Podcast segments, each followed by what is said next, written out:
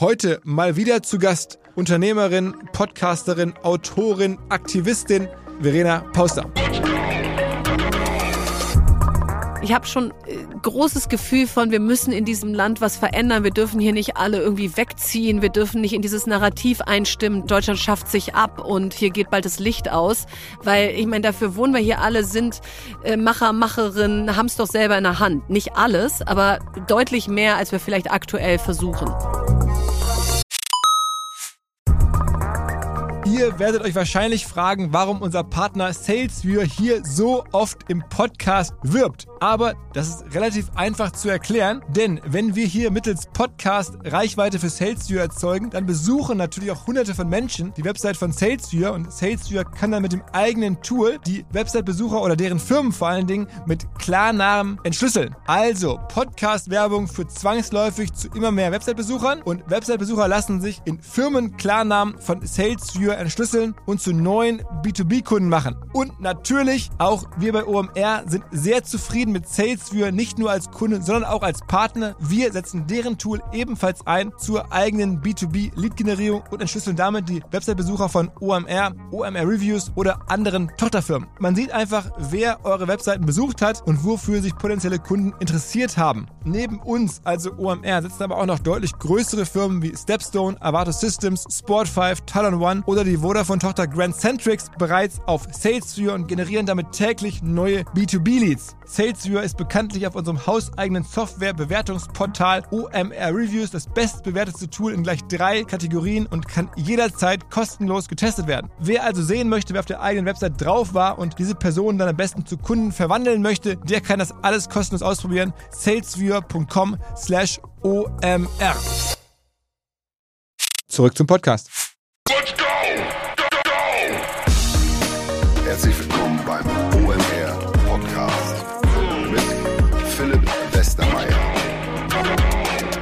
Die Verena ist jetzt zum vierten Mal hier im Podcast zu Gast und das muss auch so sein. Ich freue mich, dass wir sie begleiten dürfen, denn in den letzten Jahren ist sie ja aufgestiegen von der Vorzeigeunternehmerin hin zu einer Person, die Pass pro Toto fast für die deutsche Digitalszene steht, die jetzt demnächst auch noch passenderweise Präsidentin des Deutschen Startup-Verbandes wird, die Bücher geschrieben hat, einen erfolgreichen Podcast macht, die sich engagiert, die Petitionen einbringt, die also wirklich deutlich mehr macht, als eine Unternehmerin zu sein. Natürlich haben wir über all diese Themen gesprochen, auch über ihren sehr gut angenommenen Buchclub auf Instagram.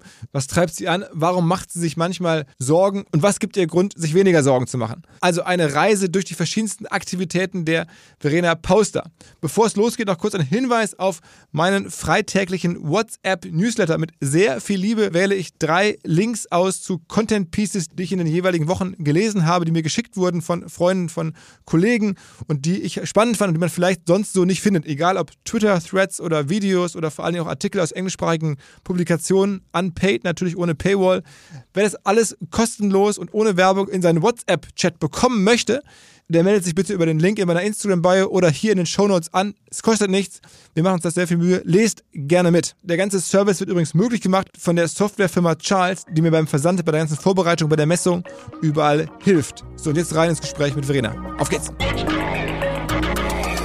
Hi Verena. Hi Philipp, vielen Dank. Ja, ich denke mir immer wieder neue Sachen aus, damit du mich wieder einlädst. ja, würde ich auch so machen, ähm, weil es ist ja wirklich bei dir ähm, ja sehr spannend zu beobachten. Letztes Mal, als du kamst, da ging es um äh, deinen neuen Podcast mit Lea zusammen, mhm. äh, den ihr da gelauncht habt, den es immer noch gibt, aber ja. da hat man sich schon dran gewöhnt fast, dass, dass ja, ihr das ist schon eine Institution. Ja, ja absolut. Ja. Also auch sehr erfolgreich. Wir freuen uns, die Vermarktung und Produktion ja machen zu dürfen. Das, also deswegen weiß ich das. Aber was ist denn noch so passiert seit März letzten Jahres. Also man weiß ja, können wir gleich dazu sprechen, Fußball ist ein Thema, ähm, Startup-Verband ist ein Thema. Habe ich irgendwas übersehen? Elterngeldpetition. Elterngeldpetition, genau, genau. Also vielleicht mal in der Reihe, der Reihe nach, also Fußball ging letzten Sommer los mit dem FC Victoria. Und da haben wir so den Angel City FC uns ja da in LA angeguckt, äh, der da so von Natalie Portman, Serena Williams, Eva Longoria und so ins Leben gerufen wurde. Und haben so gedacht, wow, was wäre, wenn es so eine Art Fußballclub auch in Deutschland gäbe? Hast du es aus der Ferne gesehen oder warst du vor Ort? Oder? Nee, ich habe es aus der Ferne gesehen, in Medien verfolgt und irgendwie gedacht, so, boah, das kriegst du hier vielleicht alles mit 50 plus 1 nicht so hin, aber wir haben gedacht, wir versuchen es mal. Also 50 plus 1 ist diese Regelung, nachdem man Vereine nicht besitzen darf, genau. sondern immer nur. Genau, und dass im Aufsichtsrat der Verein die Mehrheit hat, also dieses, diese, diese extra Stimme sozusagen. Und dann haben wir hier in Berlin, wir wollten es unbedingt in Berlin machen, einen, einen Verein gefunden. Und dann haben wir sozusagen die erste Frauenmannschaft daraus gegründet in eine eigene GmbH. Und die führen wir seitdem und haben da jetzt eine Marke aufgebaut und hab, ich habe fünf Co-Gründerinnen, also ist auch richtig Druck auf dem Kessel. Zum Beispiel die zweifache Weltmeisterin Ari Hingst, mhm. äh, Katharina Kurz von Berlo, weil ich dachte es auch, also wir dachten so ist cool, wenn eine Co-Gründerin Bier braut und wir Aha. übernehmen Fußballclub. Äh, das ist auch schon mal so das richtige äh, Thema. Und äh, Feli, Sportjournalistin Lisa, hat bei One Football, Jungfern Matt Sports gearbeitet. Und Ariane Hingst, ist Fußballerin? Und, genau, und, Tanja Virgos, die äh, hier große Unternehmen in Berlin geführt hat, sich sehr gut in Politik und Verwaltung auskennt. Und so sind wir so ein All-Star-Team und haben einfach mal gesagt, wir trauen uns das mal. Und wir reden jetzt von einem, also in der Frauen-Bundesliga hier Regionalligisten, genau, Liga? Dritt, dritte Liga. Und wie hast du die gefunden? Du, es gibt ja ganz schön viele Vereine in dieser Stadt. Union und Hertha kennt jeder. Und dann gibt's aber auch noch Stern und äh, Türkimspor und eben Victoria und Berolina und you name it. Und dann hat das einfach beim FC Victoria am besten gepasst. Da waren die Türen auch irgendwie offen. Die haben gesagt, Mensch, tolle Idee, legt los. Und das ist dann schon cool, wenn du so einen Club nochmal so ganz anders denken kannst. Du kannst deine eigenen Sponsoren suchen für die Frauenmannschaft. Du kannst die Trikots selber designen. Wir haben jetzt Nike als Ausstatter gewonnen. Also, das war so eine im wahrsten Sinne grüne Wiese, auf die wir einfach mal drauf gestürmt sind. Okay, und äh, trotzdem der Aufstieg äh, war das Spiel gegen, glaube ich, auch HSV, ne? Ja, gegen genau. Hamburg, deswegen habe ich es ja. eng verfolgt um den Aufstieg in die zweite Liga, habt ihr knapp verloren. Ne? Ja, also haben wir, würde ich sagen, deutlich verloren. Aber, ähm, aber das ist eben das Ding, was auch so eine Ungerechtigkeit ist. Du wirst Meister in deiner Liga, wir in der Nordostliga, der HSV in der Nordliga und da musst du Relegation gegeneinander spielen. ja. Und das ist eigentlich ein Fehler im System. ja. Wenn du Meister wirst, dann musst du aufsteigen. Ja. Und das ist aber leider nicht so bei den Frauen. Deswegen mussten wir Relegation spielen, die haben wir verloren. Jetzt sind wir also wieder äh, in der Regionalliga, wieder von vorne äh, haben wir losgespielt. So, und in der Zwischenzeit hat Union hier richtig Gas gegeben, ihren Spielerinnen Profiverträge gegeben. Hertha hat jetzt eine Frauenmannschaft übernommen. Also hier ist jetzt richtig Druck auf dem Kessel, aber das ist auch das, was wir natürlich wollten, dass der Frauenfußball jetzt mal so ans Licht gehoben wird. Ist denn das am Ende auch ein Geschäftsmodell? Das ist irgendwann, glaube ich, wirklich ein Geschäftsmodell, wenn du dann entsprechend, wenn die TV-Reichweiten äh, mitwachsen oder die TV-Verträge dann auch kommen, wenn die Sponsorengelder noch größer werden, wenn du Clubmitgliedschaften, Ticketverkäufe erhöhen kannst. Also so ab erster Liga äh, hast du die Chance, dass das ein Geschäftsmodell wird. Jetzt erstmal ist es natürlich, investierst du in den Aufbau, investierst in die Spielerinnen.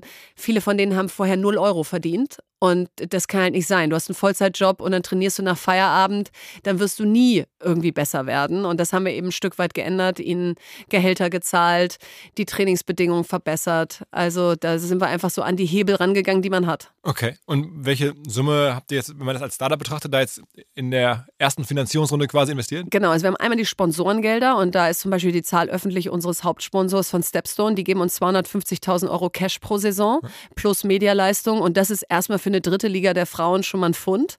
Und, das hast du ja ähm, persönlich eingeworben wahrscheinlich. Persönlich, ein, äh, persönlich verhandelt.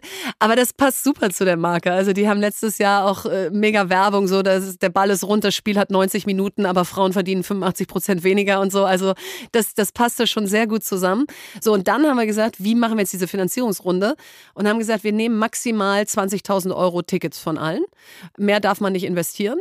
Und das halt hat dazu geführt, dass wir jetzt 180 Investoren und Investorinnen haben haben. Aha. 70 Prozent von den Frauen, weil du einfach die Hemmschwelle senkst, wenn 10.000 bis 20.000 Euro investiert werden. Weil bei Fußballvereinen denkt man ja normalerweise, da muss ich Millionen mitbringen, um da genommen zu werden. Und das wollten wir einfach mal brechen, dieses, dass ein Verein dann von dem einen Herrn Kühne, dem einen Herrn Kind abhängt. Und bei uns gibt es halt irgendwie 180 Gleichberechtigte. Aber 180 Mal dann 10.000 bis 15.000 Euro. Also haben wir so in Summe in beiden Finanzierungsrunden ungefähr eine Million eingenommen. Okay, okay, eine Million plus dann noch das, das Werbegeld. Ja. Und damit kann man dann jetzt in den nächsten Jahren bis in die erste Liga durchkommen? Du musst schon weiter fundraisen. Also es kommt darauf an, wie lange wir brauchen, um aufzusteigen. Schaffen wir es nächsten Sommer? Schaffen wir es erst übernächsten Sommer? Aber du veränderst auf dem Weg dahin so viel. Also weißt du, so als wir angefangen haben, haben uns alle belächelt und gesagt, also ganz ehrlich, ihr habt noch nie einen Fußballverein geführt, warten wir es mal ab, ob ihr überhaupt das erste Jahr überlebt. Und dann legst du so los und dann ähm, machst du so einen Spot, dann läuft er bei euch auf der OMR-Bühne, dann kriegst du plötzlich äh, Investoren dazu wie Dunja Hayali, Caroline Kebekus, Maria Höfel-Riesch, Franzi von Almsieg. Ich habe gesehen, was ihr macht, wir wollen Genau, dabei sein. genau. Also du kanntest sie auch nicht und dann Ja, haben die Teil kannten wir sie und zum Teil haben sie die nächste vorgeschlagen. Also ich kannte Franzi von Almsieg, dann hat die gesagt, wir müssen unbedingt Anke Huber und Maria Höfel-Riesch noch dazu holen. Also ich so, okay, na gut. Ja, so, also das heißt, du hast halt dann so einen positiven Schneeballeffekt von, äh, dass sich das so rumspricht. Und ich meine, wie cool ist es, dass man sagen kann, äh, ich bin Anteilseignerin von einem Fußballclub. Das Absolut. können normalerweise nur so ein paar Mäzenen sagen. Und bei uns können das jetzt halt richtig viele Menschen sagen. Okay. Also aber das Projekt ist bei deiner Zeit jetzt so aktuell einen Tag die Woche oder einen halben Tag ja. die Woche oder so? Wir haben so einen Tag die Woche committed. Diejenigen von uns, die das nicht hauptberuflich machen, also Ari, äh, die Fußballweltmeisterin und Lisa, ähm, die Geschäftsführerin, die machen es Vollzeit und wir anderen vier machen so einen Tag die Woche und äh, sind da nah dran. Also wann immer ihr in Berlin seid und wir Heimspiel haben, findest du mich am Spielfeldrand. wo, wo sind die Spiele? In Lichterfelde West im Stadion am Ostpreußendamm und das ist ein cooles Ding. Da passen 4000 rein. Das haben wir letztes, letzte Saison auch schon einmal ausverkauft. Okay, bei, bei den Relegationsspielen dann, oder? Genau. Aber das erhoffen wir uns jetzt diese Saison, in der Saison, wenn wir gegen Hertha und Union zu Hause spielen in der Rückrunde, dann ist, glaube ich, die, die, die Bude auch voll. Und haben die aufgerüstet, auch so ein bisschen inspiriert von euch? Oder, Total. Aus, oder war das. Also ich würde jetzt behaupten, das ist schon inspiriert durch uns, wenn jemand kommt äh, und sagt, so, wir wollen jetzt hier der Platzhirsch in Berlin werden und wir nehmen das jetzt mal ernst und investieren richtig. Und dann hast du zwei so etablierte Vereine und die haben noch nicht so Gas gegeben und auf einmal geben sie total Gas, würde ich uns das mal so ein bisschen zuschreiben. Aber es ist eigentlich auch egal, ob wir das waren oder ob sie selber drauf gekommen sind. Hauptsache ist passiert. Aber es ist ja generell, also Frauensport mittlerweile schon so ein, ja, so ein, so ein gerne genommenes Investmentthema auch in den USA. Also wenn man so hört, da gibt es jetzt irgendwie das große Thema AI ähm, und dann gibt es ein, zwei andere Themen, weiß ich nicht, Longevity. Ähm, man muss ja immer auch so große Themenblöcke erstmal finden, wo dann halt Investoren sagen, ja, da ist was, da, dann gehen da mehrere rein. Aber Frauensport ist, also gerade in den USA ist es ja schon jetzt echt so ein, so ein Vertical, Ja. wo man sieht, dass da alle Arten von Investments gemacht werden. Ne? Gut, da hast du aber natürlich auch ganz andere Rahmenbedingungen. Nicht? Da kannst du einfach dich in die erste Liga reinkaufen. Da kaufst du dir einfach eine Lizenz für die erste Liga und spielst in der ersten Liga los. Kannst du nicht mehr absteigen dann und so. Äh, Genau, so das heißt, das ist einfach ein anderes System. Du hast eben auch nicht 50 plus 1 Regel. Das heißt, Investoren können in so einen Club auch investieren und den dann gegebenenfalls auch weiterverkaufen. Also das sind schon andere Rahmenbedingungen, weshalb du das so nicht auf Deutschland übertragen kannst. Aber was du übertragen kannst, ist, was für ein Potenzial steckt noch im Sport auf der Markenseite. Ja, also jetzt FC Victoria Berlin als Marke aufzubauen und zu sagen, wie füllst du es mit Leben? Wie inszenierst du es auf Social Media, dass du auch mal mit in die Kabine gehst, dass du im Bus vorher mitsendest.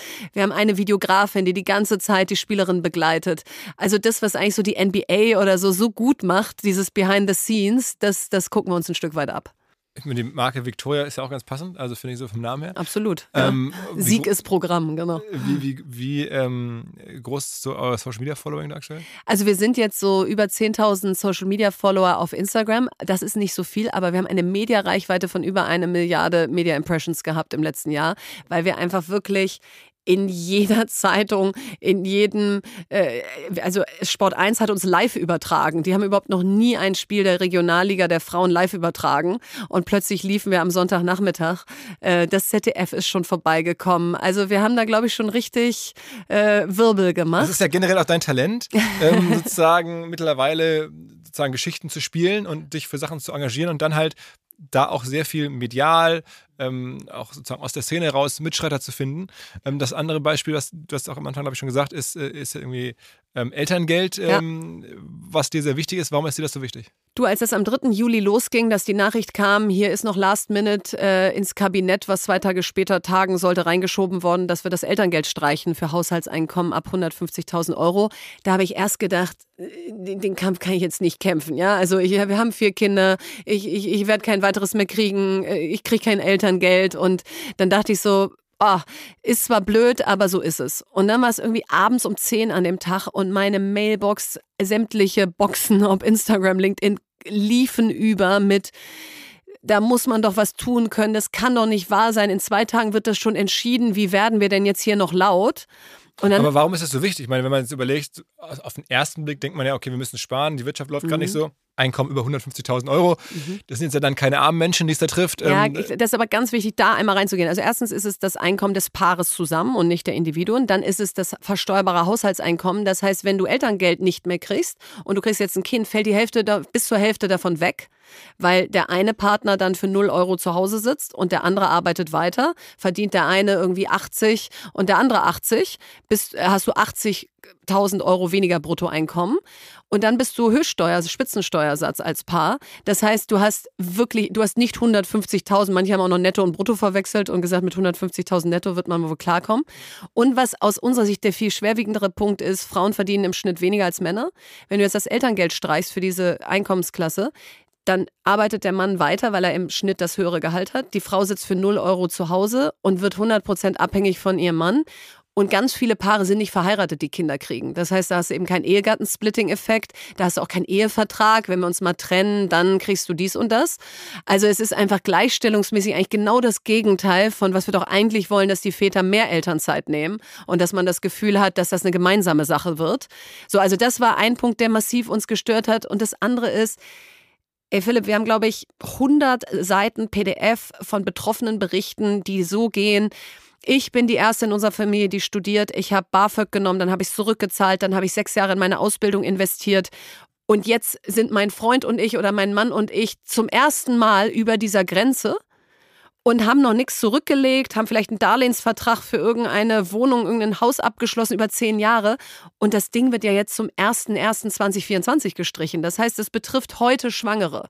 Und du hast also eine Finanzplanung gemacht, du hast Entscheidungen getroffen auf Basis dieses Elterngeldes und jetzt bricht dir das äh, im schlimmsten Fall in zwei Monaten für Kinder, die am 4. Januar auf die Welt kommen, weg. Und das ist ein massiver Vertrauensverlust, den die Politik da macht, dass du noch nicht mal die ausnimmst, die jetzt gar nicht mehr entscheiden können. Und dass du vor allen Dingen so Paare mit so einem Aufstiegsversprechen triffst, ja, die sagen, Mensch, ich zahle hier Spitzensteuersatz, habe alles richtig gemacht, habe viel in meine Ausbildung investiert, äh, arbeite in diesem Land, will hier nicht weg und jetzt heißt es, du bist leider zu reich, äh, du kriegst nichts mehr. Und äh, als du dann abends um 10 saßt und gedacht hast, okay, jetzt gehe ich es doch an, Mhm. Wie ist dann so der Prozess bei Verena Pause? Dann, dann holst du das Handy raus und was machst du dann? Äh, Du, dann sitze ich in dem einen Kinderzimmer, wo, wo irgendwie zwei Kinder haben in einem geschlafen, deswegen war das leer abends um 10, habe ich mich da reingesetzt, change.org aufgemacht, so eine Petition, äh, irgendeinen Text geschrieben und, und die live gestellt. Das dauert tatsächlich irgendwie fünf Minuten, also muss den Text halt schreiben. Dann war die irgendwie um 23 Uhr live, dann habe ich die schon mal geteilt. Und dann kam ganz viel Rückmeldung, das ist nett, so eine Change.org-Petition, aber du musst die Petition beim Bundestag einreichen. Denn egal wie viele Leute bei Change.org unterschreiben, das führt nicht zu einer zwingenden Anhörung im Bundestag. So, dann habe ich also um Mitternacht beim Bundestag die eingereicht. Das ist viel schwerer. Die reichst du ein und dann kommt vielen Dank. Wir werden Ihnen einen Brief schicken, wie es weitergeht. So, und dann passiert erstmal vier Tage gar nichts und die ist auch nicht live. So, und dann habe ich bis morgens um vier weitergelesen, mich da eingearbeitet, weil ich irgendwie ge- schon gemerkt habe, wenn ich morgen früh aufwache, dann, dann haben Menschen da draußen 480 Fragen. Und wenn ich dann zu kurz springe und sage, oh, da habe ich mich selber noch nicht mit beschäftigt, aber ich habe mal eine Petition gestartet, dann geht das nicht. So, und dann habe ich also bis vier Uhr morgens wie so eine Investigativjournalistin da äh, mich tief mit der Materie beschäftigt, bin ins Bett gegangen, drei Stunden später wieder aufgestanden und dann kannst du dir nicht vorstellen, was da los war. Also innerhalb von 48 Stunden haben 450.000 Menschen diese Petition unterschrieben. Oh, 450.000. 450.000 innerhalb von 48 Ach, das muss ja Stunden. dann massiv viral gegangen sein. Unfassbar. 1,8 Millionen Instagram-Accounts haben mit mir interagiert an diesem ersten Tag. Also das war Wie groß ist denn dein Account mittlerweile? äh, die 60.000 Follower. Also das habe ich noch nie erlebt, dass du im Sekundentakt zehn Nachrichten kriegst und alle sind so ein Text, ja. Alle sind so, ich bin betroffen, weil und dann die ganze Lebensgeschichte. So und dann habe ich einfach so ein Team zusammengestellt aus lauter Ehrenamtlichen, von denen ich wusste, dass die einfach schnell handeln können und gesagt, so, wir sind jetzt hier so die die Zentrale, wir machen eine WhatsApp-Gruppe und verteilen die Aufgaben. Einer übernimmt mein Instagram, einer übernimmt mein LinkedIn, äh, einer äh, koordiniert irgendwelche Interviewanfragen mit der Presse, also wie so ein wie so ein Kommandozentrale. Du, und dann war fünf Tage Alarm. Die, die Petition ist bis über 600.000 Menschen gegangen. So, und am dritten Tag oder so drehte der Wind Richtung, was du eben gerade angesprochen hast. Hier setzt sich jetzt eine Privilegierte für Privilegierte ein. Und also der drehte nicht. Du hattest immer natürlich noch 600.000 Menschen, die gesagt haben, super. Aber du hattest eben auch ganz viele, die dich so mit Hass und Häme überschüttet haben. Das habe ich noch nicht erlebt. Ja. ja. Und dann habe ich durchgehalten bis zu dem Sonntag. Ähm, mein Mann war nicht da an dem Wochenende, hat die Kinder mitgenommen, ist an die Ostsee gefahren, damit ich irgendwie weitermachen kann. Kommt Sonntag wieder. Und dann bin ich da wirklich echt zusammengebrochen, habe gesagt, ey, das, das halte ich nicht durch. Das ist so hart. Das ist wie so ein Politikerleben, äh, wie du es dir so richtig am schlimmsten vorstellst. Und ich glaube, hätte ich ihn nicht gehabt und hätte ich dieses Team nicht gehabt, die gesagt haben, du kannst jetzt nicht aufhören, weil wenn du jetzt sozusagen Hoffnung 600.000 Menschen gemacht hast, dass vielleicht was geht und jetzt verabschiedest du dich, dann versandet alles.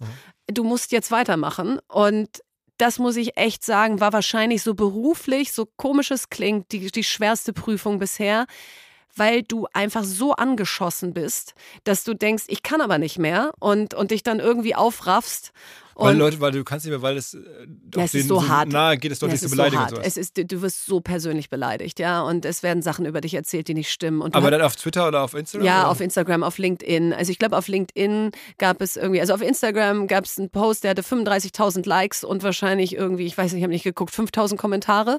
Und LinkedIn ist genauso äh, durch die Decke gegangen und durch die Decke gegangen mit ein Kommentar ist vielen Dank, dass du dich einsetzt, das ist so wichtig und der nächste, du bist die Pest in Tüten. So und das wechselte sich halt die ganze Zeit ab. Ich habe die Gott sei Dank nicht alle gelesen, aber es erreicht dich schon, dass du so das Gefühl hast, dann auch große Zeitungen ähm, nehmen dich äh, auf den Titel oder ins Interview und, und, und zeigen irgendwie, zeichnen ein Bild von dir, was überhaupt nicht mit dem übereinstimmt, was, was du von dir selber hast.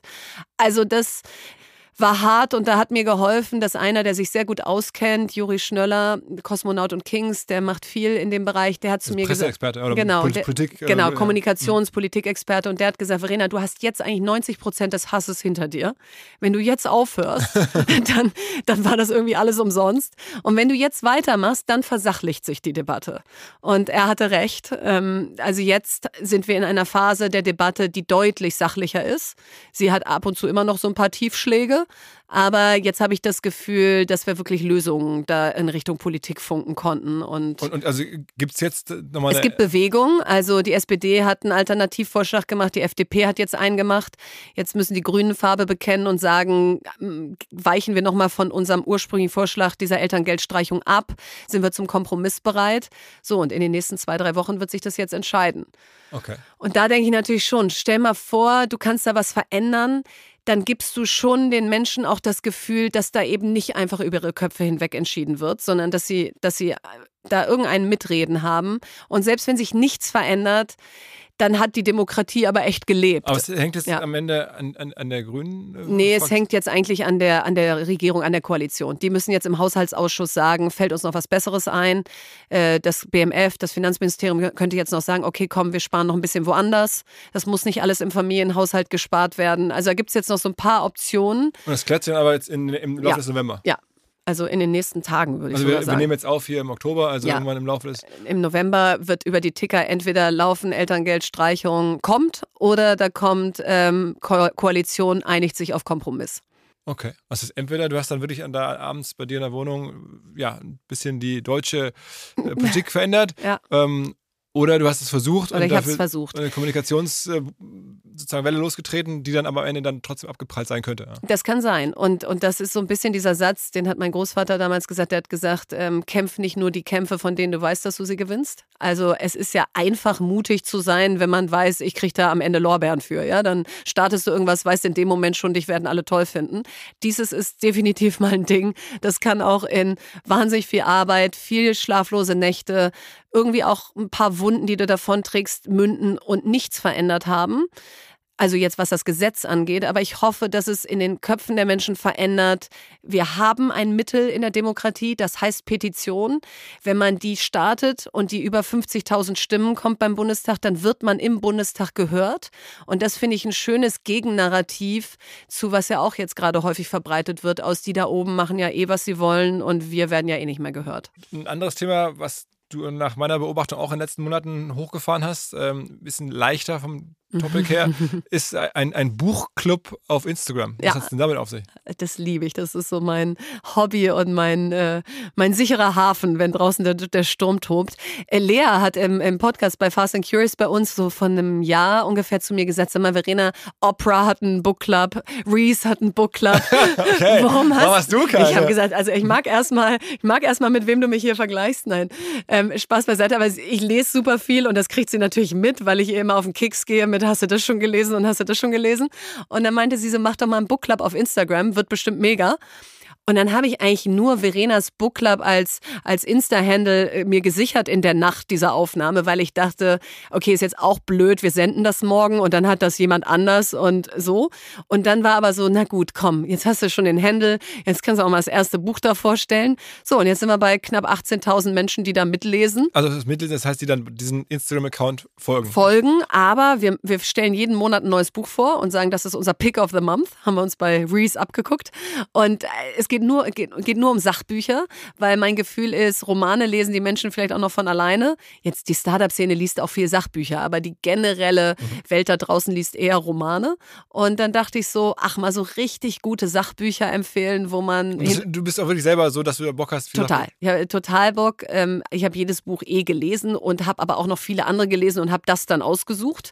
Und da sind so ein paar Highlights dabei, dann wie Rutger Bregmann, äh, der auch bei euch auf Ja, der Bühne ja, war. ja, Ne? ja, Jahr, äh, ja. Im Grunde gut, also ähm, Human Mankind auf Englisch und passt jetzt gerade wieder so gut in die Zeit, weil wir jetzt gerade wieder ein Menschenbild eher sehen von der Mensch ist im Grunde schlecht. Also wir reden jetzt im, reden vor dem Hintergrund von Israel. Israel, sowas. Hamas, Ja. dass du irgendwie das Gefühl hast, sind Menschen wirklich im Grunde gut und und das ist eben nicht so, eine, so ein Roman über, ich hoffe, sie sind gut, sondern es ist richtig eine historische Recherche, warum Menschen im Kern gut sind und fantastisch geschrieben. Dann war ich bei Michelle Obama äh, auf der Bits and Pretzels, Ah ja. durfte ich zuhören. Äh, wie war das? Das war total aufregend. Ich, ich bin ehrlich gesagt fast nur deswegen dahin gefahren, ja. wegen, weil- wegen Michelle. ja, weil ich so dachte, die will ich mal einmal live erleben. Dann ist es nicht ganz so live, wie man hofft, ja. Also wir durften ein Foto machen, Lea und ich mit Also ihr. das habe ich gesehen. Das ist dieses Foto, wo so, so ein bisschen, sagen wir mal, ein bisschen awkward. Ihr beiden so nebeneinander. awkward. Dann ist da in der Mitte so ein, irgendwie so, eine, so, ein- so, so, so ein Pappaufsteller. Und dann ja. auf der anderen Seite ist dann sie Ja. mit so einer Sicherheitsabstand. Also Nein, das ist wirklich schon so ein total bisschen. awkward und, und man durfte auch irgendwie gar nichts sagen und, äh, und, und man stand dann da und lächelte in die Kamera. Also das war der Fototermin vorher. Haben wir trotzdem gemacht und ehrlich gesagt war die Reihe, in der wir da standen mit den anderen, die alle zum Foto da waren, das war eigentlich der Star, ja? Weil wir standen da mit Pip Klöckner und Helmut Schönberger von der TUM und äh, ach, alle Also viele Startup, Äh, digital prominente, ja, ist schon war mega. Netzwerk, Und ja. da du ewig lang da anstandst, ähm, haben wir dann irgendwie unser Fast and Curious Kartenspiel rausgeholt und dann denen so Fragen gestellt. Und Pip Klöckner so, wann weinst du? Haben wir ihn so vor 70 Leuten, die da in der Schlange anstehen. Und er so, äh, habt ihr auch noch eine andere Frage? So, also das war eigentlich schon ganz lustig. War denn der Vortrag von ihr gut? Also der auf, Ja, der Vortrag war Wahnsinn, aber der Moment war lustig. Du sitzt da in dieser Halle, 5000 Menschen, alle super gespannt und dann kommt plötzlich auf den Bildschirm keine Foto- und Filmaufnahmen erlaubt. Ja, und du merkst so richtig, wie die Energie aus dem Raum geht, aus Shit, wir wollten auch eigentlich alle damit angeben, dass wir jetzt hier bei Michelle sind und jetzt ihren ganzen Vortrag in die Welt posten und jetzt dürfen wir noch nicht mal das Telefon rausholen. Wurde das dann auch wirklich eingehalten? Ja, also da stand ja Secret Service in den Ecken. Also du dachtest so, wenn ich jetzt nur mein Telefon anfasse, dann bin ich hier Okay. schon, äh, Okay. kriege hier schon Ärger. Und weißt du, wozu es geführt hat, Philipp? Wir, also da nehme ich mich null aus, tendieren ja dazu, äh, viel zu senden und wenig nachzudenken. Also ich, übertreibe ich jetzt, aber so im Sinne von, in dem Moment hätten sicher viele mir inklusive gesagt, jetzt muss ich das Zitat sofort posten und dies und das. So, und wenn du jetzt einfach mal 60 Minuten zuhörst und du hast eh keine Chance, irgendwas zu senden, dann war da eine Konzentration und eine Aufnahmefähigkeit im Raum, wie ich sie selten bei einer Keynote erlebt Was habe. ist denn Ihre Botschaft am Ende? Botschaften sind also äh, ein paar richtig gute. Erstens, äh, Vulnerability is a superpower. Also Verletzlichkeit. Genau, dieses, dieses Narrativ aus, wenn du ein Leader bist, dann darfst du nicht verletzlich sein, zeig keine Schwäche. Erzähl hier nicht bei Philipp im OMR-Podcast, dass du deinem Mann weinend in die Arme gefallen bist. Ähm, das, das will doch keiner hören. Äh, selber schuld, wenn du so eine Elterngeldpetition startest. So, das hat sie nochmal ganz klar gesagt, dass die Zeiten vorbei sind, wo man so abstrakten Liedern folgt und sagt, naja, ist mir, ich weiß zwar nicht, was das für ein Mensch ist, aber wird schon passen, sondern sie sagt, zeig dich halt viel mehr, denn am, Menschen, äh, am Ende folgen Menschen Menschen. Mhm. Also das fand ich stark. Dann in meine Richtung besonders, put your life first into your calendar. Also ich bin so eine Kandidatin, der Kalender ist voll, bevor das Jahr angefangen hat. Und dann denke ich so, ach, ich wollte doch eigentlich mal mit meinen Freundinnen dahin fahren. Und ich wollte doch eigentlich jeden Donnerstag Nachmittag mit meiner Tochter das und das machen. Und sie meinte so, deine Kinder haben halt nicht so ein Schedule oder deine Freunde, dass die im Januar vor dir sitzen und sagen, was machst du im Oktober? Mhm. so, aber eine Beiratssitzung schickt dir den Termin schon für Oktober. Mhm. So, und dass sie einfach sagt, geh rigoros in deinen Kalender und block dir Zeiten für dich und das, was dir wichtig ist, weil sonst verliert das halt am Ende des Tages immer. Mhm. Das war noch so eine Botschaft. Und vielleicht die dritte ist, ähm, wir reden ja immer viel über, ich weiß nicht, hast du auch eine Tochter oder hast du nur Söhne? Tochter. Ja, und wir reden ja viel immer darüber, wie wir Mädchen empowern und wie die irgendwie alles werden können und so. Und sie hat gesagt, guckt euch mal lieber eure Söhne an und überlegt mal, warum wir immer den Mädchen irgendwie sagen, so wie ihr seid, seid ihr noch nicht richtig, ihr müsst noch anders werden. Und bei den Jungs geben wir aber schon auch ein sehr klares Diktat, du musst Fußball spielen, du musst stark sein, äh, heul hier nicht rum und so weiter. Und da meinte sie so, also wir können uns auch unseren Jungs zuwenden und sagen, du darfst auch anders sein. Du darfst auch eine schwache Seite haben. Du kannst auch Ballett machen, ja, und nicht nur den Mädchen sagen, du musst aber auch Fußball spielen. Und das passt bei uns ganz gut. Wir haben drei Jungs und ein Mädchen. Und das habe ich mir irgendwie auch so mit nach Hause genommen. Und war das Buch, also ist das Buch ähnlich dann? Also ist das genau. basiert auf dem Buch dann? Aber genau, das Licht in uns hat diese Themen da auch so drin. Also ist das auf Englisch das dann ist Becoming? Das zweite. Nee, nee, Becoming war das erste und ah. das zweite ist jetzt The Light We Shine. Okay. Und das haben wir jetzt zum Beispiel auch gerade im Book Club als Pick of the Month, weil ich einfach gesagt habe, klar kennt jeder Michelle Obama und Becoming hat wahrscheinlich auch jeder gelesen, aber in diesem zweiten Buch ist eigentlich viel drin, was man jetzt für diese Zeit gerade nutzen kann, wo die Antworten nicht mehr so einfach sind. Habt ihr das Elon Musk Buch von Walter Isaacson schon? Nee, noch nicht. Ich habe es schon bei mir liegen, aber ich, hast du schon? Ich bin auf Seite 480 oder sowas ja, mittlerweile mich vorgearbeitet. Das ist ja so ein Riesending, 600 Seiten. Ach echt, ja. Aber also ich, ähm, jetzt Elon Musk hin oder her, ähm, ja. vollkommen neutral. Ähm, das Buch ist schon faszinierend zu lesen. Ja, ich will das auch unbedingt lesen. Ja, also ich äh, ich meine, allein was der alles gegründet hat. Ich meine, die, die wir alle kennen, aber dann ja auch sowas wie Solar City hat er ja auch irgendwie, ich weiß nicht, seinen Cousins oder was das ja, waren, ja. gegeben und gesagt, komm, ihr macht jetzt mal Solar City. Ja das ist auch schon wieder so ein Unternehmen, ja. wenn wir davon äh, sozusagen eins zu der Zeit schon in Deutschland gehabt hätten, wäre ja. das schon gut gewesen. Ja, ja, das hat dann der Tesla gekauft, gab es auch viel Ärger. Ja. Ähm, dieses Boring Company, auch dann, aber wie dann auf den Namen kommt, Boring Company, das hat, glaube ich, bislang nicht so gut funktioniert, aber auch das ist, also auch natürlich auch die ganzen ähm, Scheiter, Scheiternsfälle ähm, sind da mit drin und ja genau, diese ganze Family, die, diese Reeve äh, Brothers, also seine Cousins und sein Bruder und alles schon, schon extrem viel drin, natürlich das mit seinem Vater und Wahnsinn. Ähm, also ja, cool. Ich habe auch gerade einen Roman gelesen, der heißt Going Zero. Und der ist auch, da ist so ein Elon Musk-artiger Mensch der Hauptprotagonist. Äh, auch im Book Club? Äh, genau. Und da geht es halt darum, dass zehn Leute müssen für 30 Tage abtauchen digital und sich sozusagen digital unsichtbar machen. Und es ist das Rennen gegen die Zeit. Findet dich diese Elon Musk-artige Firma erst oder schaffst du es, die 30 Tage unterzutauchen? Digital unterzutauchen. Digital unterzutauchen. Und dann liest du das und denkst, Mensch, das ist aber Science Fiction und so. Und dann haben wir mit dem Autor gesprochen und der hat gesagt, als er es vor zwei Jahren geschrieben hat, hat er geschrieben, so wie es in fünf Jahren sein würde. Heute muss er attestieren, das ist eigentlich schon jetzt. Und du liest das und denkst so, wow. Also man kann nicht untertauchen. Du kannst nicht untertauchen. Also du kannst fast nicht mehr untertauchen. Auch da ist auch so eine Person in dem Buch, die nur wirklich vorher gar kein Digital Footprint hinterlassen hatte. Und selbst die fällt dann auf, weil sie irgendwie zu einer Oreo-Packung in der Tankstelle greift und klar war, dass sie gerne Oreos mag und so. Aha. Also ist crazy Buch, kann ich wirklich total empfehlen. Okay, aber das, das zahlt sie ja mit Kreditkarte oder, oder das, das Noch Oreo. nicht mal. Es ist eine, eine Gesichtserkennung, dass sie die ganze Zeit auf die Oreo-Kekse starrt und dann bewusst weiß, wenn ich die jetzt nehme, erkennt das bestimmt die Kamera, also nehme ich die Salzstangen daneben. Und die Kamera fängt aber ein, dass der Blick zu lange auf den Oreo-Keksen war. Aber das ist nicht real. Also äh, es werden hier hoffentlich welche zuhören, die dir dann schreiben und sagen, was ist denn das für ein Quatsch? Aber laut dem Autor, der da wirklich tief in die Recherche eingestiegen Und das ist ein ist. Deutscher oder ein Amerikaner? Nee, ein Amerikaner. Und dann nimmst du aber auch zu den Autoren dann Kontakt auf und Genau. sprichst mit denen? Und bisher sagen die auch alle ja. Ich glaube, bei Michelle beiße ich mir jetzt zuerst, zum ersten Mal die Zähne aus. Aber, aber das heißt, dann lädst du die auch ein? Laden wir die einer- ein zu so einem Book Club Live und dann diskutieren wir mit denen das Buch und dann sind irgendwie 400 Book Club Leserinnen und Leser da auch mit dabei. Und die haben das doch alle dann schon Die haben das dann alle gelesen. Und das Okay. war immer mein Traum. Weißt du, du liest so ein Buch, kennst du auch, und dann findest du das total cool und dann fragst du im Freundeskreis rum, wer hat das gerade auch gelesen?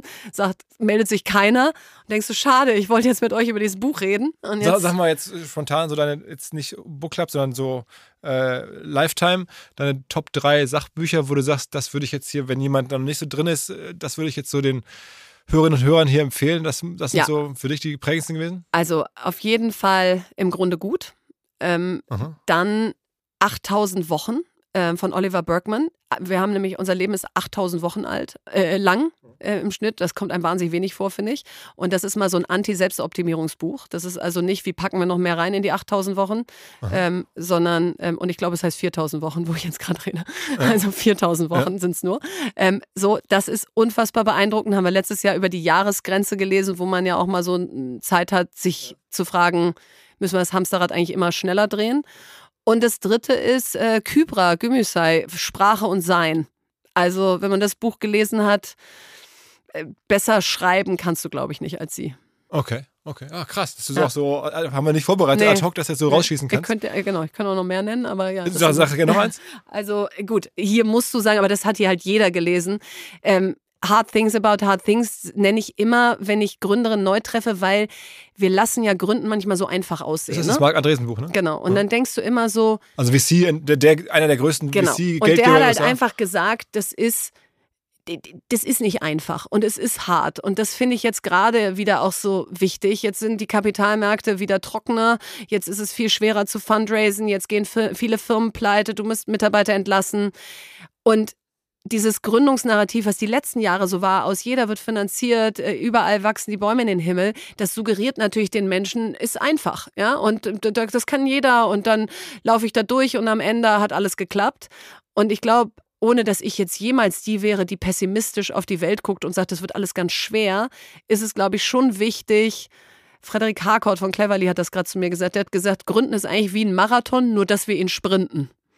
Und da ist was dran. Und da musst du halt Luft für haben. Und da wird es auch mal hart. Und dann liegst du auch mal, wie ich jetzt bei der Elterngeldpetition in der Ecke und sagst, ich kann nicht mehr, musst du trotzdem weitermachen. Und deswegen fand ich das auch immer ganz gut. wenn man jetzt so dein Leben hört, dann ist es auch eine ganze Reihe von Engagements, die du machst Mhm. oder Investments in die Zukunft oder ja, Elterngeldprävention ist ein Engagement, äh, der Fußball ist ein Projekt in Ja. die Zukunft. Ähm, Wir sprechen gleich noch über dein, deine möglicherweise neue Aufgabe beim Startup-Verband. Ähm, Wovon lebt sozusagen Verena Pauster Daily? Also ist das sozusagen aus deinem Verkauf? Du hast ja ähm, ein Startup verkauft ähm, vor drei Jahren? sowas? Nee, nee, nee, nee, 2014. Aber dann warst du noch eine Ja. Weile an Bord. Da war ich noch an Bord bis 2019. Okay, dann- ähm, das genau, aber die Hauptanteile habe ich 2014 verkauft.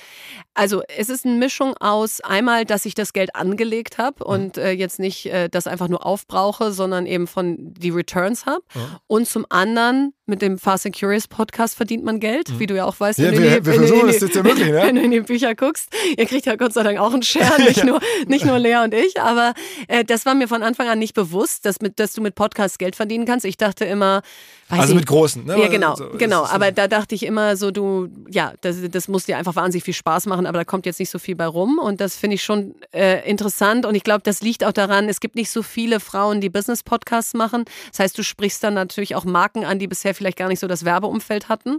Also das ist eine Einnahmequelle. Dann habe ich Beiratsmandate, was eine Einnahmequelle ist, und Keynotes.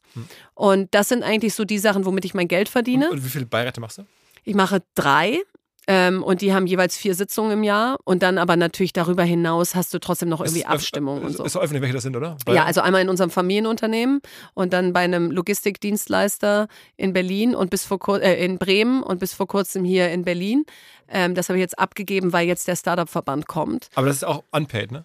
Nee, das ist, also der Startup-Verband ist ehrenamtlich. Ja, Genau, der ist genau. unpaid. Das, genau. äh, Und das wird halt ein Riesenteil ehrenamtliches Engagement. Also da rechne ich irgendwie im Schnitt mit 20 Stunden die Woche und am Anfang sicherlich mehr. Und kommt dann aus eurem Familienunternehmen, sagen wir, erhältst du da noch Dividendenzahlung oder Nee. sowas? Ne? Nee. Was denken aber viele, glaube ich, die aus der Ferne sehen, die denken, okay, die Verena, ähm, die ist, kommt halt aus der Familienfirma und da kommt dann immer Nein, Geld raus. da kommt genau null Cashflow, außer für das Beiratsmandat, was ich da habe. Und das ist aber auch überschaubar. Ähm, und das ist auch irgendwie mein Selbstverständnis. Also mein Selbstverständnis ist erstens, dass ich das, was ich ausgebe, auch verdiene und jetzt nicht nur irgendwie von Vermögen lebe und dass ich vor allen Dingen nicht von Cashflows lebe, die gar nichts mit meiner Arbeit zu tun haben, sondern die von irgendwo herkommen. aber erbst du die Firma eines Tages?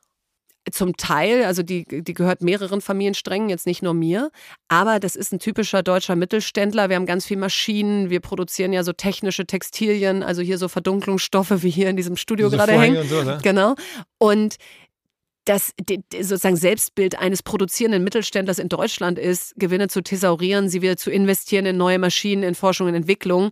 Also wir sind kein Unternehmen, was auch in der Vergangenheit jetzt irgendwie groß ausgeschüttet hat. Mhm. Und ich wäre auch nie die, die dafür stimmen würde, weil ich lieber möchte, ich bin zehnte Generation, dass wir das in den nächsten 30 Jahren noch ausbauen, als dass ich da irgendwie kurzfristig Konsum Also man rausgezogen kann habe. wirklich sagen, du hast sozusagen, du bist auf eine Art schon self-made. bin ich in dem Sinne, weil ich, also meine Eltern haben immer gesagt, tut so, als ob nichts kommt. Ja, und lebt euer Leben zu meiner Schwester und mir so, dass ihr es euch selber aufbaut, dass es euer eigenes Geld ist, was ihr verdient, dass ihr das selber anlegt, dass ihr einfach selber klarkommt. Weil du dann einfach auch weder auf irgendein so Ereignis hinfieberst, noch lebst du über deine Verhältnisse. Und ich glaube, es war sehr gesund, so aufzuwachsen. Und jetzt ist eher die Herausforderung, bringen wir das, und jetzt nicht nur wir, sondern wir als Generation unseren Kindern bei, dass die den gleichen Biss entwickeln und den gleichen Ehrgeiz, das Gefühl haben, sie wollen es selber schaffen. Dein Mann und ist ja auch Startup-Unternehmer mittlerweile schon Genau. auch grown-up, muss man sagen, Ja. ne? Tempono, also ist schon Ja. eine, also ja, zwölfte Jahr ist Temono jetzt. genau, auch schon mehrere hundert Mitarbeiter und Ja, sowas, ne? 800 Mitarbeiter. 800, genau. okay. Ja. Also wir reden dann schon- nicht mehr an dem anderen Ja. auch 100 Millionen plus Umsatz wahrscheinlich, oder? Ja, ja, mehr. Ja, wahrscheinlich doppelt so viel dieses Jahr. Ja, Ja. ja, ja. Okay, also insofern Genau. auch eine erfolgreiche Firma da, aber Genau. auch jetzt nicht komplett geerbt, sondern irgendwie Nein, komplett selber aufgebaut und Philipp kommt ja selber gar nicht aus dem Unternehmerhaushalt, mein Mann. Also der Basketballer. Ein Basketballer, eben. Und äh, hat auch was studiert, also war jetzt nicht nur Basketballer, aber hat sich das äh, selber aufgebaut und ähm, ja, und, und ne, von nichts kommt nichts. Also das waren schon irgendwie harte zwölf Jahre, weil auch da kannst du ja nicht nach Jahr fünf sagen, Mensch, die Wärmepumpen sind immer noch in weiter Ferne, äh, ich glaube, ich gebe auf, sondern äh, dann machst du weiter. Ist es für dich ein Thema gewesen, dass die Firma, an die du dein Unternehmen damals verkauft hast, war ja so Kinderspiele, Haber, ja, äh, genau. Mobile war dein Thema, Genau, ne? Fox and Sheep, genau. Haben wir auch schon im Podcast. Also wer Ja. jetzt noch mehr von dir hören möchte, Der kann ja kann die ohnehin, Folge hören, Äh, kann ja. ja. ohnehin deine, deine ähm, Fast and Curious Podcast mit Lea hören, aber du du warst ja auch schon hier häufiger zu Gast, deswegen unterstelle ich mal, das wissen die meisten. Ähm, aber was Neues ist, dass dieses Haber-Unternehmen was euch gekauft hat, was damals ja auch Millionen bezahlt hat, dass die jetzt, das, das kam vor kurzem raus, selber insolvent sind. Ja, krass. Also genau, wir haben 2014 an die verkauft. Da waren die, glaube ich, 90 Jahre alt oder irgendwie knapp drunter, ähm, dritte Generation, fränkischer Mittelständler, also kerngesund, ganz viele verschiedene Marken. Jacke O kannten damals viele oder eben Obstgarten, Haber und wie es alles heißt. Also Jaco, die Klamottenmarke für Kinder und so. Genau. Ja. Und dann bin ich 2019 gegangen und da hatte ich das Gefühl aus, digital wird immer weiter aufgebaut. Das war natürlich auch noch vor Corona, muss man sagen, aber trotzdem, äh, während Corona haben ja eigentlich auch viele Spielzeughersteller eher einen Boom gehabt als, äh, als einen völligen Downturn, weil die Leute waren zu Hause und mussten sich irgendwie beschäftigen. So, und dann habe ich aber natürlich seit 2019 auch nichts mehr mitgekriegt, also von Zahlen und so, da war ich einfach raus. Auch vorher hatte ich jetzt nicht Einblicke in alle Bücher, wir waren ja nur eine Beteiligung und ich war jetzt nicht in der Geschäftsführung von Haber generell. Aber als diese Nachricht über den Ticker lief, dachte ich so, es gibt's doch nicht, dass ein Unternehmen, was kerngesund war, innerhalb von jetzt neun Jahren, wenn du so willst, seit ich da beigetreten war, insolvent Wie viel ist. Umsatz haben die gemacht zum Schluss? Ich glaube, die haben so 500 Millionen Umsatz gemacht. Okay. Also damals ähm, war, war glaube ich, so zweieinhalbtausend Mitarbeiter. Aha. So und also was ich, das kann ich auch nur der Presse entnehmen, ich glaube, was ihnen das Genick gebrochen hat, ist irgendwie die Umstellung eines ERP-Systems, weshalb sie dann nicht mehr lieferfähig waren über Monate. Äh, das, da geht natürlich dann dir schnell irgendwie die Luft aus und äh, zu starke Expansion in andere Märkte wie Asien oder so, aber da, da mal jetzt auch nur hören sagen. Also da Aber habe ich bist du noch in Kontakt mit denen? Oder, oder? Nee, weil die alle, die damals da waren, nicht mehr da sind. Gab einen ganz tragischen Todesfall desjenigen Geschäftsführers, der uns damals gekauft hat. Ähm, der hat uns 2014 sozusagen gekauft. Das war mein Ansprechpartner. Und dann bin ich 2019 raus und drei Monate später ist er gestorben. Das war ein ganz tragischer Moment, weil ich natürlich auch eine ganz enge Bindung zu dem hatte. Aber der so, war nicht Teil der Familie. Nee, der war nicht Teil der Familie und der war ein externer Geschäftsführer und und das war mein Hauptinformationsfluss. Also das war sozusagen der, an den ich reportet habe, der, der für mich zuständig war. So, also deswegen, ich, ich leide da sehr mit und jetzt gibt es äh, Gott sei Dank so ein paar coole Initiativen, dass die Digitalwerkstätten, die ich mir ausgedacht habe, von, ähm, von einer anderen Organisation teilweise übernommen werden. Die heißen junge Tüftler, die wollen die weiter betreiben. Also da versuche ich mich so ein bisschen zu engagieren, dass da nicht überall jetzt die Lichter ausgehen. Aber du, meine Handhabe ist da null. Ja, also ich habe da ja keine aktive Rolle mehr. Mhm, mh. Aber okay, also ich meine. Ich finde es einfach traurig, dass so Peak in Kloppenburg, Görz, Haber, diese großen Marken gerade pleite gehen, mit denen man so aufgewachsen ist und unsere Eltern schon. Aber hier äh, ist, ich meine, während das ja bei manchen ja strukturell total äh, hart ist, also ne, Einzelhandel und sowas, wenn ich das richtig verstehe, dann ist es da ja auch, sagen wir mal, irgendwie individuelle Fehler. Also genau, mit ERP-System geht nicht so richtig und Internationalisierung genau. übertrieben. Das ist jetzt ja nicht strukturelles, ne? Nee, genau. Also ich, ich kann da nur irgendwie, Süddeutsche hat da intensiv drüber berichtet, Wirtschaftswoche, daher beziehe ich meine Informationen. Ja, also da weiß ich jetzt auch nicht mehr als die Presse, aber da steht eher drin, dass es eben zum Teil auch Managementfehler waren. Mhm.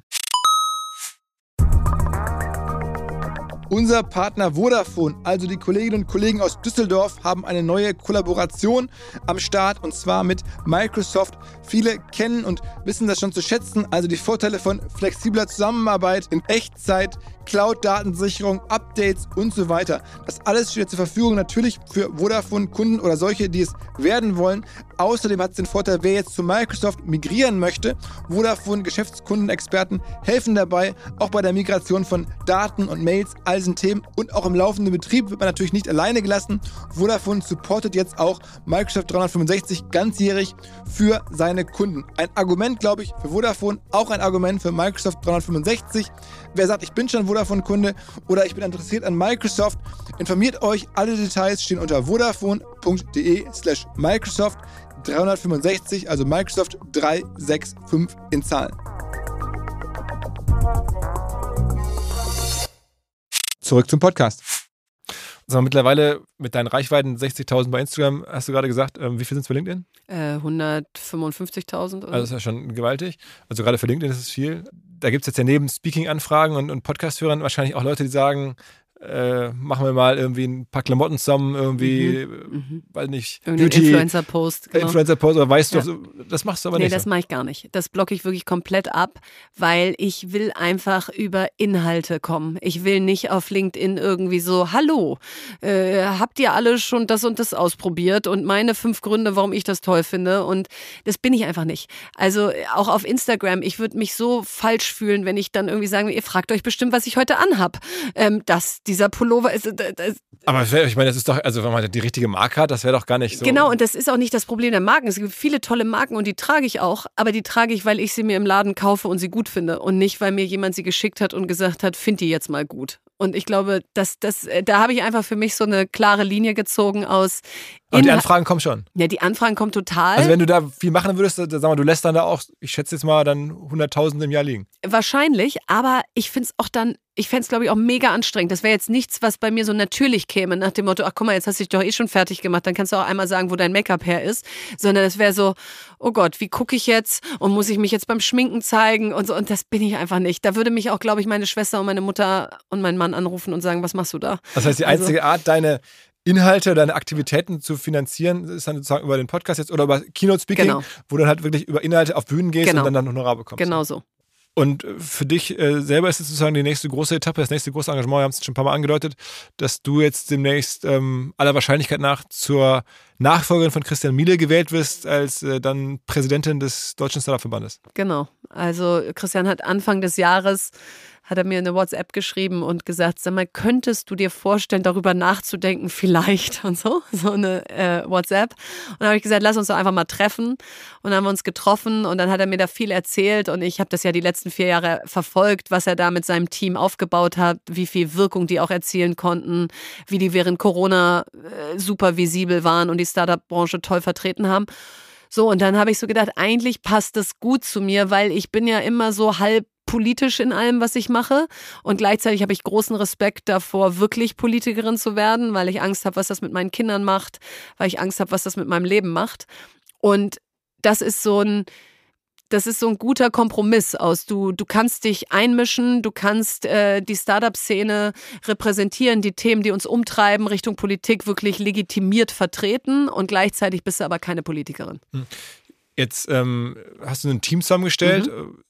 Acht Leute, sieben Leute? Äh, neun. Neun Leute. Ja. Also auch zum Teil sehr prominente Leute. Ähm, Jochen Engert. Von Flixbus, äh, Unternehmertum München, die da ja so die Top-Uni da gerade äh, entwickelt haben. Ähm, sehr viele Frauen auch mit dabei, ja. äh, natürlich. Natürlich. Ähm, Gibt es so, so, eine Agenda? Was, was, was habt ihr vor? Ich habe einfach geguckt, so wie decken wir die Bereiche ab, die für die Startup-Szene wichtig sind. KI, Deep Tech, wie kriegen wir Innovationen schneller aus den Hochschulen raus? Wie kriegen wir mehr Wachstumskapital, vor allen Dingen in den späteren Runden? Wie integrieren wir Fachkräfte schneller in unseren Arbeitsmarkt? So, wie machen wir EdTech, also Bildungssystem besser? Und so bin ich eigentlich sozusagen die Themen durchgegangen und habe mir dann immer den besten Kopf sozusagen dafür gesucht. Und dankenswerterweise, weil das ja auch ein Ehrenamt ist, haben die alle zugesagt. Und mit diesem All-Star-Team ist jetzt so mein Gefühl, können wir diese Themen jetzt gut abdecken, denn der Verband, das bin ja nicht ich, das ist eine 16-köpfige Geschäftsstelle, das ist der Vorstand, das ist der erweiterte Vorstand, da gibt es ein Kuratorium, da sind viele tolle Menschen wie Ann-Christine Achleitner, Gerd Kromme und so drin. Und all die gemeinsam führen hoffentlich dazu, dass die Startup-Szene eben richtig was bewegen kann, ja, und Richtung Politik ernst genommen wird. Christian Miele hat ja so als nach meiner Wahrnehmung große Errungenschaft, die Besteuerung von ähm, Mitarbeiter-Incentives ja. und so. Das, das war in Deutschland nicht optimal geregelt aus seiner Sicht und das wird es auch, glaube ich, geändert. Da hat dann Herr Lindner ja. irgendwann auch. Äh, genau, ist, glaube ich, in den letzten Zügen, ne? Das Zukunftsfinanzierungsgesetz, da ist das drin und das wird jetzt gerade verhandelt. Genau, aber es ist das, dieses eine Ding hast du noch nicht so vor Augen. Dass, okay, das ist jetzt die eine große Agendapunkt, an dem. Also ich glaube, wir, ich meine, wir treten am 5. Dezember an, wir schärfen das jetzt gerade, so wo können wir echte Flöcke einschlagen. Und ich glaube, es ist ein wichtig, eine Mischung aus, du hast wirklich eine Agenda für die nächsten Jahre und dann hast du aber auch die Flexibilität, auf Themen zu reagieren, die groß werden. Und das kann halt in einem Europawahljahr oder einem Bundestagswahljahr sehr gut passieren, weil sowas wie digitale Verwaltung, warum äh, haben wir so viel Bürokratie, die wir auf Gründer und Gründerinnen draufladen, Arbeitskräfte, also jetzt haben wir ein Fachkräftezuwanderungsgesetz, Visums, Visaprozesse dauern aber immer noch über ein Jahr. Viele Startups leiden darunter, dass du die Fachkräfte aus dem außereuropäischen Ausland viel zu langsam reinkriegst.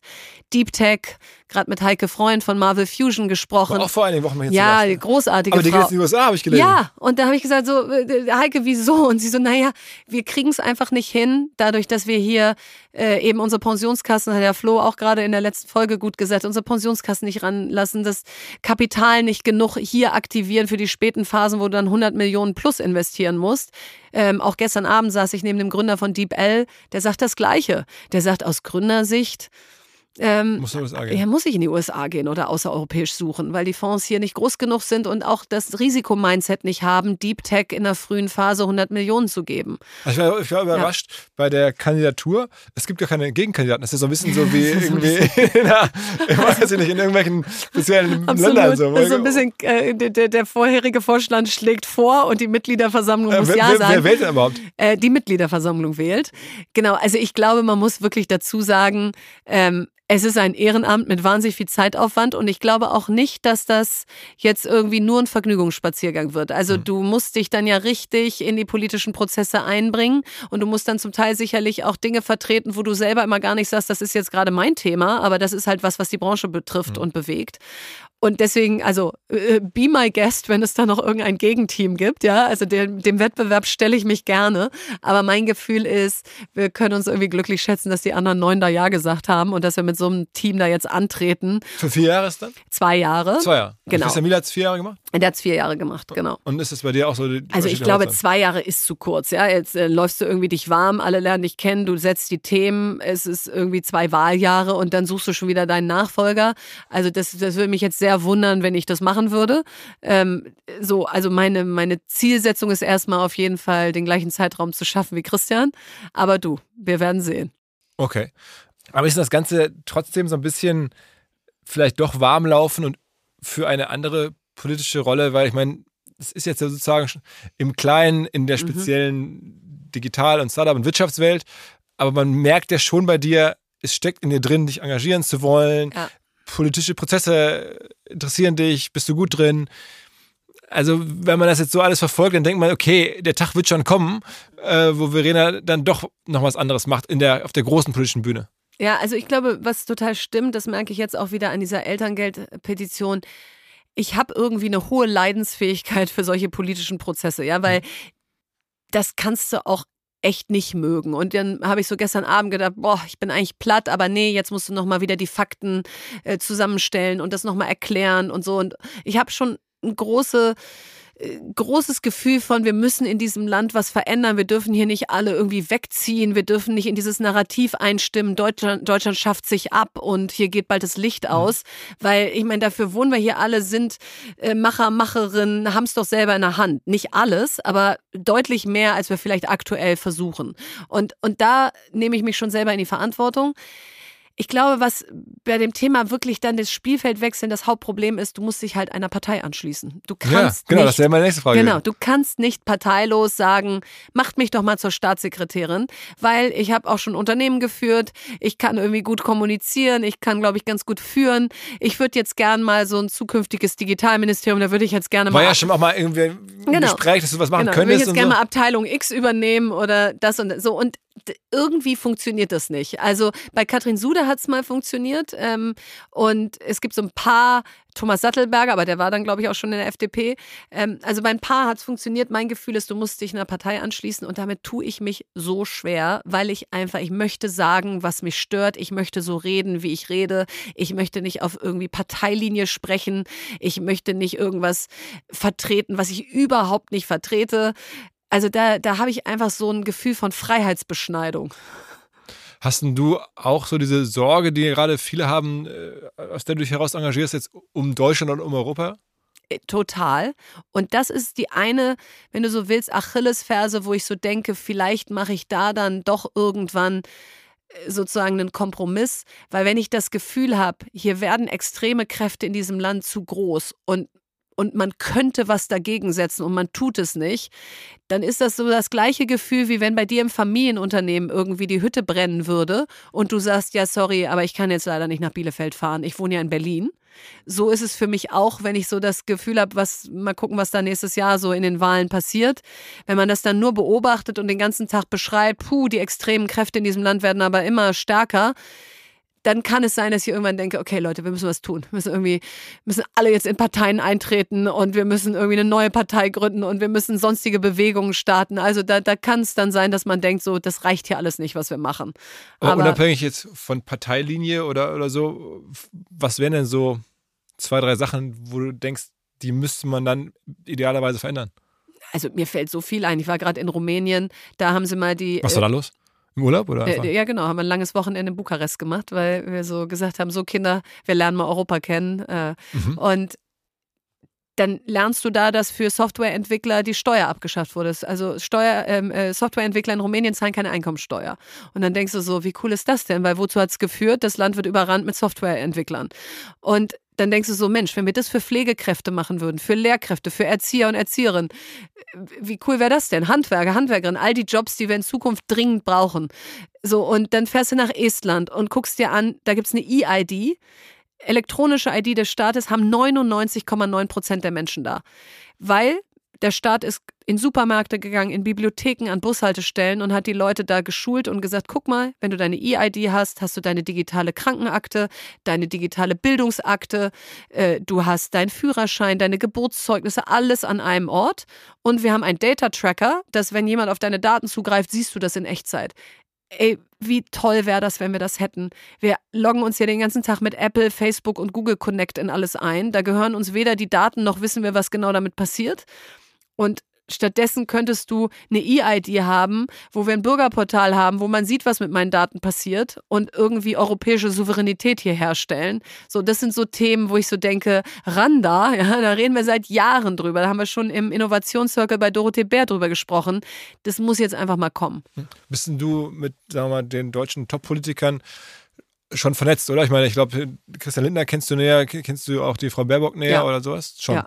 Ja, und auch eben zweite Reihe und, und, und Menschen, die in den Ministerien arbeiten, weil es ist ja gar nicht immer Das so. heißt, du hast da schon wirklich auch ein politisches Netzwerk. Es wäre schon alles da. Äh, Genau, weil du ja auch bei so einer Elternpetition, äh, so Elterngeldpetition jetzt wahnsinnig viele kennenlernst. Du lernst erstmal, wer ist eigentlich der haushaltspolitische Sprecher der SPD, der Grünen, der FDP. Also du beschäftigst dich dann ja auch wirklich damit, wer sind denn jetzt hier die Entscheidungsträger. Ähm, so, also da, da habe ich ein Netzwerk, aber ähm, ich habe so das Gefühl, diese Rolle von außen, ich meine, wir haben mit Stay on Board schon mal ein Gesetz durch den Bundestag gebracht, jetzt macht die Elterngeldpetition ordentlich Druck. Also diese Rolle von außen der sehr informierten Outsiderin, die die Prozesse versteht, aber die Freiheit hat, die Themen so zu benennen, wie sie benannt werden wollen und nicht, dass man das Gefühl hat, puh, das darf ich jetzt nicht sagen, die ist nicht schlecht. Also die jetzt einfach aufzugeben, um zu sagen, ich gehe jetzt in eine Partei rein, weiß ich gar nicht, ob ich da den größeren Hebel hätte. Und nochmal was Eigenes zu gründen, so in dem Sinne. Ich meine, ich habe ja das mit, mit, Lea auch so gefühlt seit Jahren, sagt sie, eines Tages gründe ich mal wieder was und ich weiß noch nicht was. Und sie hat auch schon mal darüber erzählt, was sie so überlegt. Und Ja. da hat sie macht sie ihre Akademie. Also ich Ist glaube, bei, da- kommt da noch was bei dir oder bei ihr vielleicht auch? Also so in, in irgendwie Bei euch gemeinsam? ferner zu, genau, apropos gemeinsam, also auch wenn mein Mann, der jetzt, wenn er da jetzt hier zuhört, sagt, das will ich mir aber nochmal überlegen, hätte Riesenlust in Zukunft mit meinem Mann nochmal zu gründen, Mhm, weil ich mir das schon irgendwie so für so 50 plus, ja, äh, da habe ich noch ein bisschen, aber so toll Wer, wer du jetzt? 44, ähm, toll vorstelle, also ich, er ist schon 48, deswegen 50 plus war jetzt eher auf ihn bezogen, ähm, aber äh, so, dass man, äh, dass man nochmal was zusammengründet, weißt du, mit all der Erfahrung, mit dem Netzwerk, was du hast, mit den Ideen, wir ergänzen uns, glaube ich, auch ganz Aber gut. macht man nicht eher so Sachen, dass man dann was sozusagen schon Bestehendes vielleicht übernimmt und Ja, oder so, genau, machst vielleicht auch so ein Management-Buyout von irgendwas, aber eigentlich denke ich so, das Cleantech-Feld oder Climate-Tech-Feld, in dem Philipp da ist, da ist ja noch so viel nicht gegründet worden, was noch, was die Welt noch braucht. Und da hat er tiefe Expertise und das so gepaart mit meinen Stärken könnte eigentlich ein Winner sein. Aber du, das sage ich jetzt hier gerade im Podcast so zum ersten Mal, weil du mich das gefragt hast. Also es ist jetzt nicht abgestimmt mit Philipp. Aber das, also das wäre zumindest was, was mich reizen würde. Okay. Noch irgendwelche anderen Sachen, die auf deiner Bucketlist sind jetzt für die nächsten Jahre? Also von Rumänien-Reisen habe ich jetzt gelernt, bis irgendwelche bestimmten Bücher, Begegnungen. Michelle Obama hast du jetzt schon gestrichen ich von der Bucketlist. alles schon Irgendwas gekriegt. anderes? Äh, äh, Philipp und ich haben neulich mal eine Idee gehabt, die lässt uns seitdem nicht los. Leider sind unsere Kinder noch zu schulpflichtig und klein. Wir haben so gedacht, stell mal vor, die sind irgendwie, die brauchen uns nicht mehr, dauert noch eine Weile. Und wir würden zwölf Monate lang immer einen Monat in einer Stadt wohnen, aber da nicht so wie so Touris in irgendeinem Hotel am Platze absteigen und dann da so die Touri-Tour machen, sondern einen Monat einmal so richtig rein in die Stadt und dann aber so Städte wie Mumbai, also einmal so einmal rund um die Welt und dann suchst du dir zwölf Städte aus, die so total unterschiedlich sind und in jeder wohnst du einen Monat. Und machst dann da einfach so Machst dann da so dein Ding. Also Daily jetzt aber- Life ja, ja, und, und guckst dir da, also guckst dir natürlich auch Sachen an, aber tauchst da irgendwie ein. Mhm. So, und irgendwie finden wir das beide total cool. Und jetzt äh, überlegen wir schon die ganze Zeit, wann wir welches Kind wohin abschieben können. Oh mein Gott. um, um diesen Zeitraum bis dahin zu verkürzen. Nein, Spaß. Also ich befürchte, es wird noch 10 bis 12 Jahre dauern, bis dieser Traum in Erfüllung geht. Aber es ist zumindest sowas, äh, it keeps us going, dass wir das jetzt so auf unserer Bucketlist stehen haben. Okay, okay. Ansonsten äh, ganz kleines Item, aber ich darf es auch ankündigen. Wir haben dich wieder auf der Bühne zusammen mit äh, Kolleginnen, Freundinnen ähm, im Mai beim Festival. Ja, ähm, und da mit so einem neuen Projekt. Also am Ende ist die Idee, wir sammeln vorab Fragen ein. Ja. Und ihr so als Gründerinnen, Unternehmerinnen, ähm, ähm, Aktivistinnen, All-Star-Team, wir können jetzt Ja. noch nicht alle verraten, aber könnten wir vielleicht, wir haben Also Sorge. eigentlich, also eigentlich schon, ne? das musst also du Lea ist natürlich dabei. Lea ist dabei. Delia ist dabei. Delia ist dabei, Kathi ist dabei. Genau, also so das, Ja. was äh, alles, was, was sozusagen unser Land hergibt, passt schon. Ja. Ich, also ich betreibe jetzt. Ähm, und dann ähm, wollen wir auf der großen Bühne so ein bisschen. Ja, ich finde es mega, dass wir das machen, weil, weil das ist, also ich weiß ja, ich bin bekennender OMR-Fan Ja. und, äh, und dann denke ich mir immer so, hm, was pitche ich denn Philipp jetzt mal, damit er uns wieder auf die Bühne lässt? Und wenn du dann Ja sagst, dann so, yes! Bist du eigentlich mal angefragt worden für Hülle der Löwen? Äh, Ich weiß gar nicht, ob ich es sagen darf, aber mehrfach. Ähm, aber, nee, ich habe das Gefühl, dass Ich, ich habe total Schiss davor, dass dann jeder auf der Straße sagt, guten Tag, möchten Sie bei mir investieren? Und ich denke, ich habe auch gar keine Kohle. Ich das, keine muss, das muss doch, glaube ich, sein. Also der Frank Ja. Thelen hat das schon mal im Podcast erzählt, dass er teilweise irgendwie am Flughafen aufs Klo geht und Ja, schrecklich. Und jeder pitcht dir an jeder Litfaßsäule, was er irgendwie gerade gegründet hat. Und du kommst da irgendwie auch nicht raus. Du kannst auch nicht sagen, nee, ich investiere nicht oder so, weil, nee, aber sie sitzen doch da jeden Dienstag. So, also, und auch wenn es nicht so wirken mag, ich, ich habe schon großen Respekt vor dieser totalen Öffentlichkeit. Also äh, es ist nun wirklich nicht im Ansatz so, dass mich irgendwer auf der Straße erkennt, wenn ich jetzt morgens meine Kinder in die Schule bringe oder zum Bäcker gehe, sagt kein Mensch, guten Tag, darf ich Ihnen mal was pitchen? Und das finde ich sehr schön, dass das so ist. Und deswegen wäre ich einfach gerne weiterhin die, die viele Sachen macht und so über Inhalte und, und, und äh, Themen kommt. Aber ich habe zu viel Angst vor dieser Glitzer-Glamour-Welt, in die du dann da reingedrückt wirst. Und dann musst du irgendwie sagen, welches Kleid trage ich hier heute und äh, wo haben sie sich denn die Haare machen lassen? Und das bin ich einfach nicht. Investierst du generell noch viel? Also so Business Angel Im Moment gar nicht. Und das liegt aber eher daran, dass ich ja relativ viele Investments habe und auch Venture Capital Fonds, in die ich investiert bin. Und die machen ja weiter Capital Calls. Und die Also Firmen. der Capital Cost heißt, die rufen dann Die rufen ihr Schritt Kapital Schritt das ab. Kapital ab, das Genau. du einmal zugesagt hast, ja. Und die Business Angel äh, Investments, die funktionieren auch nicht alle. Also da sind jetzt dieses Jahr schon vier pleite gegangen. Okay, wow. Und da dann so ein bisschen das Geld zusammenzuhalten für die, die ich schon hab, statt jetzt neue zu machen und dann irgendwie mich dazu verlieren, habe ich einfach für dieses Jahr mir Investmentstopp verordert. Okay, okay, okay. Also so oder so, es gibt jetzt irgendwie ja, Fragen an dich oder an euch, die wir dann im Mai auf der Bühne diskutieren. Ja, ähm, es gibt mich. dann hoffentlich irgendwie dann Ende nächsten Jahres vielleicht auch wieder neue Themen bei dir dann in der Funktion ja schon als Startup. Ja. Ähm, Präsidentin, mal gucken, Ja, wie das das dann so sehr ist. aufregend. Ja, ich weiß auch noch nicht genau, wozu ich da Ja gesagt habe, aber man wächst mit seinen Aufgaben. Und vielleicht gibt es ja bis dahin auch wieder andere Sachen, die dich triggern. Vielleicht ist dann sogar schon Victoria aufgestiegen in die zweite Liga oder Irgendwas du, ist du immer, bra- brauchst noch einen Hauptsponsor. Und du kannst auch hier natürlich nochmal sagen, also ich meine, äh, ihr sucht wahrscheinlich immer ja, wir suchen immer Sponsoren, weil Was bietest denn du hier? Hören ja durchaus auch, und der eine oder andere macht ja Marketing, der hier zuhört. also ähm, geht mal auf fcvictoria.com. Das ist ungefähr die coolste Website. aber die ein- Brust sozusagen. Die Brust ist, im weg. Moment, die, die, die ist weg und der, im Moment ist alles weg. Das sind alles zwei Jahresverträge gewesen. Also bis nächsten Sommer ist alles unter Dach und Fach. Aber dann werden die Karten ja wieder neu gemischt. Okay. Und es, gibt auch sehr viel Social Media. Das Ja, Stadion ist nicht der, total. der Treiber, und nicht der- Presse und wir machen coole Investoren und Investoren-Meetings, wo dann halt 180 Leute kommen, ja, weil wir ein paar mehr haben.